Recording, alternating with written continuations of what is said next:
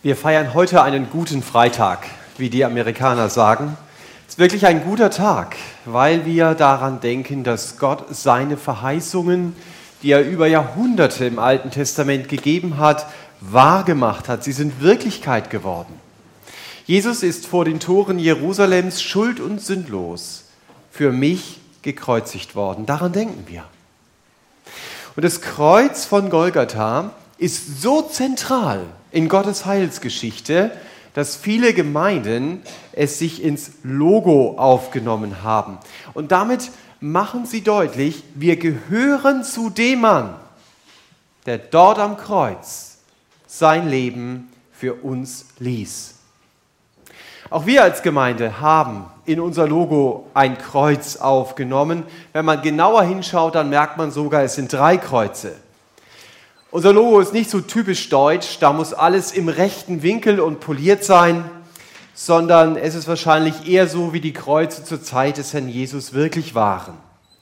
Und mit diesem Symbol unterstreichen wir das, was Paulus den Korinthern schreibt. Und das soll mein Predigtext heute Morgen sein aus 1. Korinther 1 ab Vers 22 bis zum Schluss des Kapitels bis Vers 31. Ich lese ab 1. 1. Korinther 1 ab Vers 22. Da schreibt Paulus an die Gemeinde in Korinth, und weil denn Juden Zeichen fordern und Griechen Weisheit suchen, predigen wir Christus als gekreuzigt. Den Juden ein Ärgernis und den Nationen eine Torheit, den Berufenen selbst aber, Juden wie Griechen, Christus, Gottes Kraft und Gottes Weisheit. Denn das Törichte Gottes ist weiser als die Menschen und das Schwache Gottes ist stärker als die Menschen. Denn seht eure Berufung, Brüder, dass es nicht viele Weise nach dem Fleisch, nicht viele Mächtige, nicht viele Edle sind, sondern das Törichte der Welt hat Gott auserwählt, damit er die Weisen zu Schanden macht. Und das Schwache der Welt hat Gott auserwählt, damit er das Starke zu Schanden macht. Und das Unedle der Welt und das Verachtete hat Gott auserwählt, das, was nicht ist, damit er das, was ist, zunichte mache, dass sich vor Gott kein Fleisch rühmen kann. Aus ihm aber kommt es, dass ihr in Christus Jesus seid, der uns geworden ist, Weisheit von Gott und Gerechtigkeit und Heiligkeit und Erlösung, damit wie geschrieben steht, wer sich rühmt, der rühme sich des Herrn. Der zentrale Satz in diesem Abschnitt ist die Aussage von Paulus, wir predigen Christus als gekreuzigt. Für die Zeitgenossen des Herrn Jesus war dieser Satz unmöglich. Den Christus, also den Messias, den predige ich doch als Sieger. Den predige ich als Held, als den, der jeden Widerstand überwindet. Aber ich rede doch nicht von einem Messias, der wie ein Verbrecher an einem Kreuz stirbt. Als Cicero den Senator Rabirius in einem Mordfall verteidigt, sagt Cicero, allein das Wort Kreuz sollte nicht nur vom Leib, sondern selbst von den Gedanken und den Augen und den Ohren eines römischen Bürgers weit entfernt sein. Also ein römischer Bürger damals durfte, außer bei Verrat, das war die einzige Ausnahme, nicht ans Kreuz geschlagen werden. Denn diese Art zu sterben war zu grausam. Und deswegen schwankte man schon in altem Rom, wenn es von einem gekreuzigten Christus die Rede war, zwischen Fassungslosigkeit und Spott dass die Christen einen gekreuzigten Christus anbeteten. Wenn ihr mal in Rom seid und auf dem Palatin und dann in den Kaiserpalast geht, in das Museum, das es dort gibt, dann werdet ihr eine Strichzeichnung sehen, 1900 Jahre alt. Und auf dieser Strichzeichnung seht ihr, wie ein Mann an einem Kreuz hängt mit einem Eselskopf um deutlich zu machen, das ist so dumm. Und darunter steht, Alexander betet seinen Gott an. Da siehst du buchstäblich, was Paulus hier in Vers 23 sagt. Den Nationen ist der gekreuzigte Christus eine Torheit. Es ist eine Dummheit, an einen Christus zu glauben, der am Kreuz hängt. Ich meine mich in der Kirchengeschichte daran erinnern zu können, als das Evangelium die Germanen erreichte. Da konnten die Missionare mit der Geschichte vom Judas so richtig punkten. Also ein Mann, der ganz eng mit den anderen Jüngern ist und niemand bekommt heraus, dass er der Verräter sein wird, das war der Held. Aber mit der Geschichte des Versagers, der am Kreuz hängt, konnten die kriegerischen Germanen zunächst überhaupt nichts anfangen. Und schon gar nicht damit, dass Christen das Kreuz dann auch noch betonen. Das ist ja so, als wenn ihr euch heute für einen Verein ein Wappen gebt und da malt ihr einen elektrischen Stuhl rein oder irgendeinen Galgen. Darüber kann man nur den Kopf schütteln. Am Anfang hatten die Christen andere Erkennungsmerkmale. Sie hatten den V zum Beispiel als Erkennungsmerkmal. Sie haben die Taube als Erkennungsmerkmal gehabt oder den Palmzweig oder den Fisch. Später hatten sie dieses Chiro-Monogramm, also das man als PX sieht. Und dann hätten sie ja den Stein nehmen können als Zeichen der Auferstehung oder den Thron als Zeichen der Macht. Aber nein. Sie haben ungefähr ab dem 6. Jahrhundert bewusst das Kreuz gewählt. Sie wollten nicht die Geburt des Herrn Jesus betonen. Sie wollten auch nicht an seine Auferstehung erinnern. Sie wollten auch nicht sein Leben in den Mittelpunkt stellen, sondern sie wollten seinen Tod in den Mittelpunkt stellen. Ihn als gekreuzigten Christus verkündigen, so wie Paulus das hier macht. Trotzdem er weiß, dass auch bei seinen Volksgenossen Jesus ein Ärgernis ist, ein Anstoß. Hier steht wörtlich ein Skandalon, ein Skandal.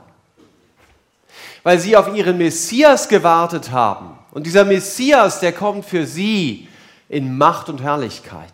Und dieser Messias, der hängt nicht am Kreuz und dass Jesus am Kreuz hängt, das ist für die Juden eine gerechte Strafe. Und sie erkennen darin, das kann niemals der Messias gewesen sein. Genau was Paulus hier sagt, ist ein Ärgernis für sie. Ich las bei einem Judaistikprofessor, der Talmud lässt seine Leser ins Totenreich blicken. Und demnach teilt Jesus seinen Platz dort mit Titus und Biliam. Das sind die beiden anderen Erzfeinde Israels. Titus wird für die Zerstörung des Tempels bestraft, indem man ihn verbrennt, seine Asche einsammelt, ihn wiederherstellt und wieder neu verbrennt.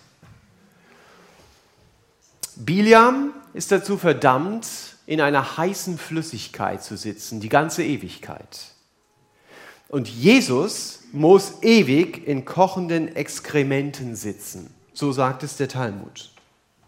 Und damit ist klar, Jesus sitzt nach dem Talmud ewig in der Hölle und er ist nicht von den Toten auferstanden. Und das genau wird auch der Platz für seine Anhänger sein, die sich von ihm verführen lassen. Das ist jüdisches Denken. Stimmt also, was Paulus hier schreibt? Für die Juden ist Jesus ein Skandal. Er kann nicht der Messias sein, sondern nur ein Irrlehrer und ein Verführer. Als ich in Israel in einer Synagoge mit einem Juden über Jesus sprechen wollte, sagte er, das ist der Name, den ich nicht einmal in den Mund nehmen werde. Also so wird Jesus bis heute von frommen Juden abgelehnt sind die beiden Gruppen, die Paulus hier in unserem Text nennt. Aber zum Glück sind es nicht die einzigen Gruppen. Er nennt hier eine weitere Gruppe und die besteht aus beiden. Die besteht sowohl aus Juden als auch aus den Nationen. Paulus spricht hier von den Berufenen. Das sind also Menschen, die kommen aus beiden Gruppen, aber es verbindet sie etwas sehr Besonderes. Und Paulus sagt hier in Vers 24, was sie verbindet. Gott, äh, Jesus ist für sie Gottes Kraft und Gottes Weisheit. Deshalb habe ich diesen, diese Predigt überschrieben mit dem Satz, Gott ruft dich zum Kreuz, um Jesus als deine Kraft und deine Weisheit zu erleben. Gott ruft dich zum Kreuz, um Jesus als deine Kraft und deine Weisheit zu erleben. Zunächst einmal der erste Teil, Gott ruft dich zum Kreuz, um Jesus als deine Kraft zu erleben. Die Tragik in diesem Text ist, vielen Menschen ist es egal, ob Gott sie ruft oder nicht. Sie wollen nicht, dass Gott in ihr Leben hineinredet. Sie sind ohne Gott in der Welt unterwegs. Sie sind getrennt von Gott. Und dieses Getrenntsein von Gott nennt die Bibel Sünde. Wir haben sprachlich diesen Gedanken der Trennung noch in dem Wort Sund, wie zum Beispiel Fehmarn Sund. Den seht ihr, wenn ihr den deutschen Atlas schaut und euch Schleswig-Holstein anschaut, ja, dann gibt es eine Insel, die heißt Fehmarn und die ist getrennt durch einen Sund von diesem Bundesland. Genauso wie Sünde mich von Gott trennt. So lebe ich von Gott getrennt wie durch einen Sund. Und viele Menschen leben so und sie finden das völlig in Ordnung, besonders wenn sie zu den drei Gruppen gehören, die Paulus in Vers 26 anspricht. Das sind zum einen Leute, die ein Studium hinter sich haben, sogar mit akademischem Titel. Dann sind es Leute, die weisungsbefugt sind für mehr als 40 Mitarbeiter. Und dann sind es Leute, die in Gesellschaftsschichten unterwegs sind, die starken Einfluss auf Menschen haben. Also wenn du zu einer dieser Gruppen gehörst, dann musst du aber nicht deprimiert sein, weil hier steht, es sind nicht viele aus diesen Gruppen. Das heißt aber auch, es sind doch einige, die auf Gottes Ruf reagieren, auch wenn du immer zu den wenigen aus deiner Gruppe gehören wirst. Aber jeder, der das Evangelium weitersagt, sollte von Paulus lernen, in Gesellschaftsschichten, die nicht so brillant denken können, die eher Befehlsempfänger sind und die keinen großen Einfluss haben, gibt es viel mehr Leute, die auf Gottes Ruf reagieren als in anderen Gesellschaftsschichten. Vielleicht hat es damit zu tun, dass wir als Menschen so viel rational erklären wollen, aber Gott überwindet den Sündensund auf eine sehr überraschende Weise so wie wir es uns nie vorgestellt hätten. Das passt gar nicht zu unserem Denken. Deswegen haben Akademiker damit wahrscheinlich Probleme, weil es gar nicht in ein Schema passt. Oder weil wir unser Leben nur nach den Dingen ausrichten, die auf dieser Erde relevant sind und wir übersehen dabei, es gibt eine jenseitige Welt, auf die wir uns hier auf dieser Erde vorbereiten können. Es gibt also offensichtlich Personen, die viel eher auf Gottes Ruf reagieren als andere. Und die Berufung, von der Paulus hier redet, ist der Ruf zum Kreuz. Die Beziehung zu Gott beginnt immer am Kreuz auf Golgatha. Nur der gekreuzigte Christus hat die Kraft, mich von der Konsequenz der Sünde frei zu machen. Von der ewigen Konsequenz. Ich bleibe von Gott getrennt. Der Jesus hat durch seinen Tod mein Leben, das im Minus war, durch sein Kreuz zum Plus gebracht. Er hat am Kreuz für meine Sünde bezahlt. Der Jesus selbst sagt, ich bin das Lösegeld geworden. Manche, wie zum Beispiel Origenes, sind auf die Idee gekommen, der Jesus hat mich aus der Macht Satans freigekauft, indem er dem Satan das Lösegeld für mich bezahlt hat. Auch wenn Origenes sehr bekannt ist, das ist kein biblischer Gedanke. Denn wann sollte Satan an meinem Leben ein Anrecht bekommen haben, das er Gott gegenüber verkaufen kann? Das Lösegeld wird natürlich an Gott gezahlt. Das ist menschlich nicht logisch. Dass der, der zahlt, auch der, der ist, der empfängt. Aber es ist biblisch. Gott ist nicht in allen Dingen an meine Logik gebunden, denn Schuld fordert Strafe. Wenn Gott mir meinen Lebensstil einfach vergibt, der gegen ihn gerichtet ist, dann verliert Gott seine Gerechtigkeit. Gott hat sehr deutlich gesagt, wer sich selber in den Mittelpunkt seines Lebens stellt und nicht mich zum Mittelpunkt macht, der wird die Ewigkeit ohne mich verbringen. Und damit ich die Ewigkeit eben nicht ohne Gott verbringe, musste Jesus sich als Lösegeld geben. Und er musste, so lesen wir es auch in den Berichten über diesen Tag, sinnbildlich den Kelch trinken, den der Vater ihm gab. Es war ein schwerer Weg.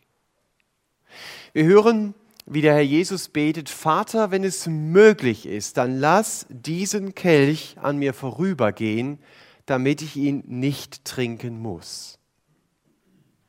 Auch das ist immer wieder eine spannende Frage. Was hat Jesus mit diesem Kelch gemeint? Eins ist sehr sicher. Er hat damit nicht in erster Linie seinen natürlichen Tod gemeint. Manche der Menschen, die Jesus später nachgefolgt sind, wurden auch mit dem Tod bedroht, aber sie hatten keine Angst vor dem Tod. Ignatius, der Bischof von Antiochia, flehte auf dem Weg nach Rom die Gemeinde dort an, dass sie nicht versuchen soll, seine Freilassung vom Märtyrertod zu erreichen. Damit nehmt ihr mir die Ehre, für Jesus zu sterben. Das war seine Argumentation. Und auch Polycarp, der Bischof von Smyrna, betete, bevor er verbrannt wurde, Vater, ich danke dir, dass du mich würdig erachtet hast, meinen Teil unter der Schar der Märtyrer zu empfangen. Wenn also manche der Nachfolger des Herrn Jesus so bestimmt in den Tod gingen, wäre es seltsam, wenn der Herr Jesus selbst Angst gehabt hätte vor seinem leiblichen Tod. Was dieser Kelch ist, kann man relativ schnell herausfinden, wenn man im Alten Testament unterwegs ist. Zum Beispiel, das lese ich jetzt nicht die Texte, Hesekiel 23, Jeremia 25, da wird der Zorn Gottes eindeutig mit diesem Kelch gleichgesetzt. Das heißt, Jesus erlebt hier den tatsächlichen Zorn Gottes, den ich hätte erleben müssen. Er der in tiefer Gemeinschaft mit dem Vater lebt, wird in diesem Moment vom Vater getrennt, weil er den Zorn Gottes erlebt, der mir gilt. Das war der schrecklichste Moment der Ewigkeit, den der Herr Jesus durchlebt hat, stellvertretend für mich. Es gibt keinen höheren Preis, den er hätte bezahlen können. Aber genau diesen höchsten aller Preise hat er bezahlt. Er hat bezahlt für mich. Aus Liebe zu mir. Und weil Jesus die Schuld bezahlt hat, hat er auch die Kraft, mir meine Schuld zu vergeben. Wisst ihr, das hört sich für uns so vertraut an, weil wir ja schon mit dem Kinderwagen manchmal in den Gottesdienst geschoben worden sind. Gott vergibt Schuld. Aber es ist so unfassbar, dass Gott wirklich Schuld vergeben kann. Ich möchte die Frage heute Morgen mal konkreter machen. Wer kann dem Usbeken, der bei dem Anschlag in Stockholm einige Menschen getötet hat, vergeben, wenn es ihm leid tut? Wer kann das? Wer kann dem Ghanesen vergeben, der dort in Bonn eine Stuttgarterin vergewaltigt hat und den Mann mit einer Machete bedroht hat. Wenn es ihm leid täte. Wer kann ihm diese Tat vergeben? Wer kann, wenn er noch leben würde, dem Mann vergeben, der in Nizza Hunderte von Menschen verletzt hat und fast 100 Leute umgebracht hat. Wenn er zu dir käme und sagt, kannst du mir das vergeben? Wo würdest du ihn hinschicken? Was würdest du sagen? Ja, es gibt einen Weg und das und das musst du tun, damit diese Tat vergeben wäre. Und wir merken, auch wenn diese Leute ins Gefängnis kommen und sie kommen dann aus dem Gefängnis wieder raus, kann ich denn, auch wenn sie 15 Jahre dort gesessen haben, völlig unbeschwert mit ihm umgehen? Ist dann diese Tat völlig aus seinem Gedächtnis gelöscht und leben? Wir merken, da schreibt Schuld uns jemand anderes ins Stammbuch. Das schreiben wir uns gar nicht selber dort hinein. Und die Antwort seit Karfreitag heißt, jawohl. Es kann mir jemand Schuld vergeben. Jesus kann allen diesen Leuten, die ich aufgezählt habe, vergeben und er kann auch dir vergeben. Der du moralisch nicht dort stehst, wo diese Leute stehen, die ich aufgezählt habe, aber bist genauso getrennt von Gott wie sie auch. Und das ist dann die Frage, was kann ich tun, um diesem Gott nahe zu kommen? Die Antwort ist genau die gleiche. Gott ruft mich zum Kreuz um Jesus als meine Kraft zu erleben, damit ich dort Gerechtigkeit und Erlösung bekomme, um es mit dem Vers 30 zu sagen. Das sind ja die Worte, die hier verwendet werden. Gott spricht mich gerecht. Er reißt mich los von dem Starkstrom der Sünde. Wenn jemand am Starkstrom hängt, dann kannst du ihn nicht anfassen, du kannst ihn nicht losreißen. Der hängt da fest. Ich habe es einmal gesehen. Das ist schrecklich, das zu sehen. Aber Jesus ist derjenige, der isoliert ist, der ihn anpacken kann, der ihn losreißen kann, weil der Strom der Sünde seinen Körper nicht mehr erreicht. Am Kreuz hat er Jesus für mich Gerechtigkeit und Erlösung erkämpft. Und deshalb ist Karfreitag ein Tag, den ich feiern kann. Ich habe was zu feiern. Sünde kann mich nicht mehr länger von Gott trennen, wenn ich sie Gott im Gebet bekenne und ihn um Vergebung bitte. Wir beschäftigen uns mit so vielen Problemen. Übersehen aber dabei das größte Problem, das ich habe, das ist, dass zwischen mir und Gott Schuld steht. Und wenn ich mir von Jesus diese Schuld nicht vergeben lasse, dann wartet eine Ewigkeit mit Schrecken auf mich. Und deshalb ist es wichtig, dass ich mein eigentliches und mein größtes Problem wieder in den Blick bekomme. Die Kernfrage der Reformation, wir haben uns ja in den letzten Predigten mit der Reformation beschäftigt, war, wie bekomme ich einen gnädigen Gott? Die Antwort ist, komm zum Kreuz. Erleb Jesus als deine Kraft, weil er die ewige Konsequenz der Sünde zerbricht und mir auch die Kraft gibt, nicht mehr in alten Lebensmustern unterwegs sein zu müssen. Du bist als Christ von Jesus berufen, in deiner Erlösung zu leben. Von Jesus heißt es, er wurde in allem versucht, aber er war ohne Sünde. Ich stelle mir das so vor, Jesus hatte Gott, seinen Vater, vor Augen. Und um es vielleicht mal bildlich auszudrücken, der wartete hier an der Wand hinter dem Kreuz auf seinen Sohn. Und wenn wir uns jetzt mal denken, Jesus wurde da hinten an der Gemeindetür geboren und dann geht er diesen Gang entlang hier seinen Lebensweg. Stück für Stück zum Kreuz. Und dabei behält er den Vater ständig im Blick. Das war für den Herrn Jesus das Wichtigste. Gott muss das Ziel meines Lebens sein und Gott muss die Mitte meines Lebens sein. Nur dann habe ich echte Erfüllung. Und auf diesem Weg durch die Jahre gab es unzählige Versuche, den Blick des Herrn Jesus wegzulenken vom Kreuz und vom Vater, ihm vom Weg abzubringen. Da gab es tausende von dunklen Gestalten, die ihm wie auf einem Bazar alles Mögliche anboten, wenn er da einfach entlang kommt. Ja, versuchten ihn voll zu reden. Der eine rief, Herr Jesus, konzentrier dich mal ein bisschen mehr auf dieses Leben. Sieh zu, dass du mal zu etwas mehr Besitz kommst.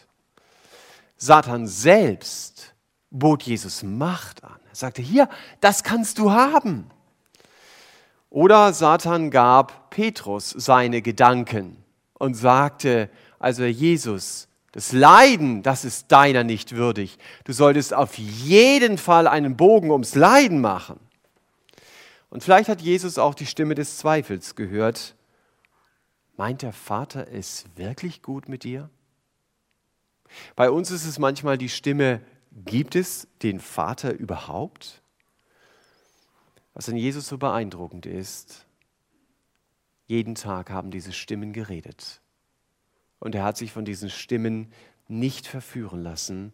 Er ging seinen Weg in der tiefen Gemeinschaft mit Gott bis zum Kreuz.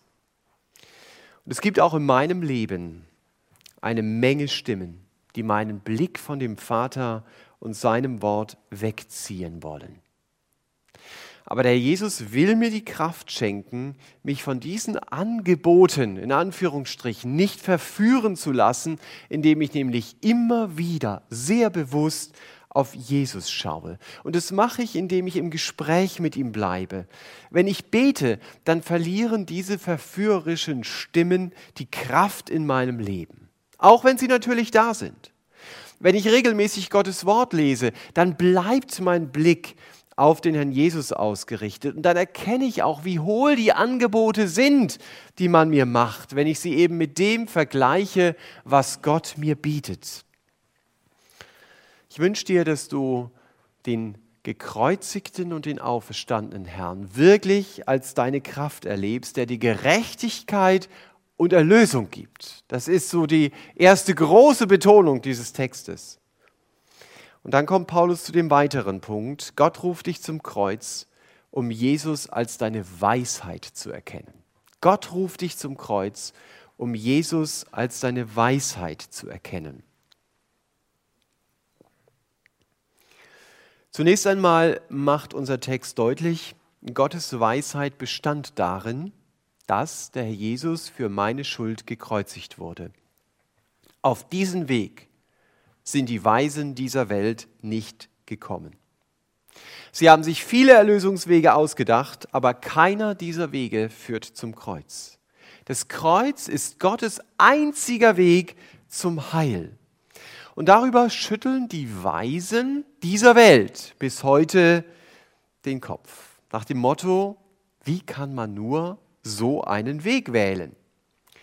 Wenn du Theologiebücher liest, würde ich dir gar nicht mal empfehlen bei den entsprechenden, dann wirst du massenweise Fragen finden wie, was fange ich mit einem Gott an, der seinen Sohn abschlachten lässt? Oder hat Gott es wirklich nötig, seinen Sohn töten zu lassen. Da findest du Worte wie Schlachthausreligion und so weiter.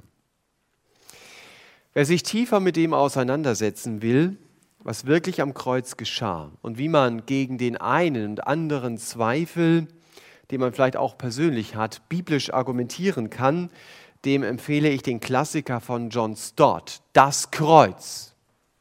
Mehr heißt das Buch nicht, ja? Also Das Kreuz, Kreuz John Stott ein Buch, klar, es hat 500 Seiten, aber es geht in die Tiefe. Gibt Bücher, die 500 Seiten haben gar nicht in die Tiefe gehen. Er arbeitet biblisch sehr gründlich und man kann es sehr gut verstehen, was er sagt. Also man muss nicht dreimal überlegen bei den Sätzen. Das kann er relativ gut ausdrücken. Und er zeigt auch, Gott hat einen Weg zu meiner Erlösung gefunden, den niemand erwartet hat. Und weißt du, auch wenn du John Stott das Kreuz gelesen hast, wir werden nicht alles verstehen, was das Kreuz beinhaltet. Aber das muss ich auch nicht. Ich weiß, dieser gekreuzigte Jesus hängt dort auf Golgatha für meine Schuld. Und wenn ich ihm meine Schuld bekenne und wenn ich ihn um Vergebung bitte und das annehme, dann bin ich gerettet. Mehr muss ich nicht wissen. Und das sollte ich aber wissen. Aber Weisheit betrifft nicht nur den Weg, den Gott gewählt hat, um mich zu retten. Weisheit brauche ich auch auf dem Weg mit Gott, wenn ich sein Kind geworden bin. Und mir scheinen in Vers 30 die Begriffe Weisheit und Heiligkeit hier zusammenzuhängen. Denn Heiligkeit heißt ja, ich lebe nach dem Willen Gottes in meinem Alltag. Und die Weisheitsliteratur lehrt mich, ich lebe heilig, indem ich mich nach göttlichen Prinzipien richte. Über diese Prinzipien lese ich eine Menge, zum Beispiel in Sprüchen, Psalmen, Prediger, Hohes Lied, Hiob gehört auch noch dazu. Nach diesen Prinzipien kann ich handeln, ohne mich jedes Mal fragen zu müssen, will Gott das jetzt so oder will er so? Und dann stehe ich das nächste Mal wieder vor dieser Frage. Mir scheint, dass das kürzlich in Deutsch erschienene Buch Leg einfach los von Kevin de Young in diese Richtung geht. Der Untertitel heißt Ein befreiender Weg, Gottes Wille zu entdecken. Man könnte auch sagen, nach Gottes Weisheit zu leben, wenn ich diesen Text zugrunde lege. Ich habe das Buch noch nicht gelesen, habe aber positive Dinge darüber gelesen. Zum Beispiel, Albert Mohler sagt von diesem Buch, in weiten Teilen des Christentums grasiert ein falsches Verständnis des Willens Gottes. In Klammern, Gott muss mir das immer ganz genau zeigen, was er jetzt von mir möchte. Mohler weiter, die Gemeinde braucht dringend Korrektur von diesen irrigen Vorstellungen. Erfreulicherweise bietet Kevin de Young diese Korrektur. Wow, das ist natürlich schon mal ein Wort. In einer Rezension habe ich gelesen, die Moral von der Geschichte lautet, lebe für Gott, gehorche der Bibel, denke zuerst an andere anstatt an dich selbst, sei heilig, liebe Jesus Christus. Wenn du diese Dinge tust, dann tue, was immer du möchtest und du wirst im Willen Gottes wandeln. Gut auf den Punkt gebracht. Das heißt also, Prinzipien der Weisheit zu kennen und nach diesen Prinzipien zu leben. Weisheit in der Bibel heißt, ich finde mich zurecht im Leben nach dem Willen Gottes. Aber ich lerne Gottes Willen nur kennen, wenn ich sein Wort lese. Dazu gibt es keine Abkürzung. Und wenn du merkst, in deinem Leben geht es geistlich mehr runter als hoch, dann beginn doch mal regelmäßig Gottes Wort zu lesen die kommende Reihe über Gemeinde liest Mose ist natürlich eine Steilvorlage dafür. Manchmal ist es ohne Frage wichtig, dass du dich mit deinen Problemen auseinandersetzt in deinem Leben und nicht einfach nur äh, sie zuschüttest, ja. Aber manchmal sollten wir uns auch besser intensiv einfach mal mit Gottes Wort auseinandersetzen und merken, manche Probleme in unserem Leben verlieren ihre Dominanz, weil der Herr Jesus plötzlich viel mehr in den Fokus kommt. Jesus ist mir doch zur Weisheit gemacht. So haben wir es gelesen. Der gekreuzigte Christus. Hier in Vers 30. Der Kolosserbrief sagt sogar, in ihm liegen verborgen alle Schätze der Weisheit und der Erkenntnis. Ich glaube, der Schlüssel liegt darin, wenn ich mich von Gottes Weisheit leiten lasse, dann beginne ich das Leben immer mehr aus Gottes Perspektive zu sehen. Und das, was für Menschen dann so erstrebenswert ist, wie zum Beispiel Weisheit, Macht, gesellschaftlicher Einfluss, das sind wieder diese drei Gruppen, das ist für Gott gar nicht so wichtig. Und deswegen, wenn ich dann mit Gott so unterwegs bin, dann werden sich die Prioritäten in meinem Leben verändern das, was diese Welt anbietet. Es kommt bei weitem nicht an die Erfüllung heran, die der Herr Jesus mir sein will, als gekreuzigter und auferstandener Herr. So ein bisschen Anerkennung in der Gesellschaft, in der du lebst, ist doch eine Luftnummer gegen das, über das wir heute Morgen redet, reden. Jesus starb aus Liebe zu dir. Mensch, wo gibt's denn sowas? Die Sicherheit auf deinem Konto, die Immobilien, auf die du dich verlässt, sind doch nichtig gegen die Tatsache, Gott hat mein Leben in seiner Hand. Und er gibt mir die Sicherheit, bei ihm die Ewigkeit zu verbringen. Oder die Freude, die mir manche Vergnügungen bieten, die wirken doch wie Lack auf dem Edelstahl der Freude, die Jesus mir bietet. Je mehr ich das Leben aus Gottes Perspektive sehe, desto mehr wird es meine Sehnsucht sein, ihn kennenlernen zu wollen. Und deshalb können die Angebote dieser Welt mich immer weniger faszinieren. Ich glaube, das ist der Grund deshalb, weil der Herr Jesus so konsequent auf das Kreuz zuging. Er hat durchschaut, was diese Angebote sind, dass sie nicht wirklich die Erfüllung geben können. Wenn Gott mir mehr von seiner Weisheit zeigen will, dann zeigt er mir mehr von Jesus. Nach Gottes Maßstäben zu leben heißt, leben wie Jesus ihn an die erste Stelle zu setzen. Das als wichtig zu erachten, was ihm wichtig war. Und bei Jesus waren zwei Dinge ganz wichtig. Das erste war Glaube oder Vertrauen und das zweite Liebe. Das sind die zwei Dinge, die der Herr Jesus betont hat. Das erste war, dass er gesagt hat, vertraue Gott im Blick auf dein Heil und auch im Blick auf deine Heiligung und lebe Gottes Liebe für den anderen, indem du das Beste für ihn suchst. Das sind die grundsätzlichen Prinzipien, nach denen ich mich leiten lassen darf. Und der Herr Jesus in mir ist die Kraft, dass ich das auch leben kann. Das könnte ich ja niemals aus mir selber. Er will mir die Kraft geben, das im Alltag umzusetzen. Und deswegen sagt er, wer mir nachfolgen will, der verleugne sich selbst. Das heißt, er muss also immer wieder mal sagen, ich bin jetzt nicht da. Das ist also, dass ich mich selber verleugne. Meine Meinung zählt jetzt nicht, auch wenn ich sie gerne durchsetzen würde. Es geht nicht um das, was ich will, sondern es geht jetzt um das, was Gott will. Das heißt, mich zu verleugnen. Und das zu leben ist oft ein echter Kampf. Aber der Blick auf den gekreuzigten Christus hilft mir zu verstehen, auch Jesus hat diesen Kampf gekämpft. Und, das ist die gute Nachricht heute Morgen, er hat gesiegt.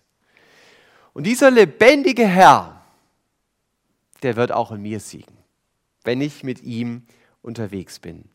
Dann darf ich beten, Herr Jesus, du siehst, ich schaffe das nicht, Nein zu sagen zu meinen Wünschen, Nein zu sagen zu meinen Leidenschaften, aber ich danke dir, dass du in mir die Kraft bist, die Ja zu dem Willen des Vaters sagt, egal wie viel es mich jetzt kostet. Ich mache mich fest an dir.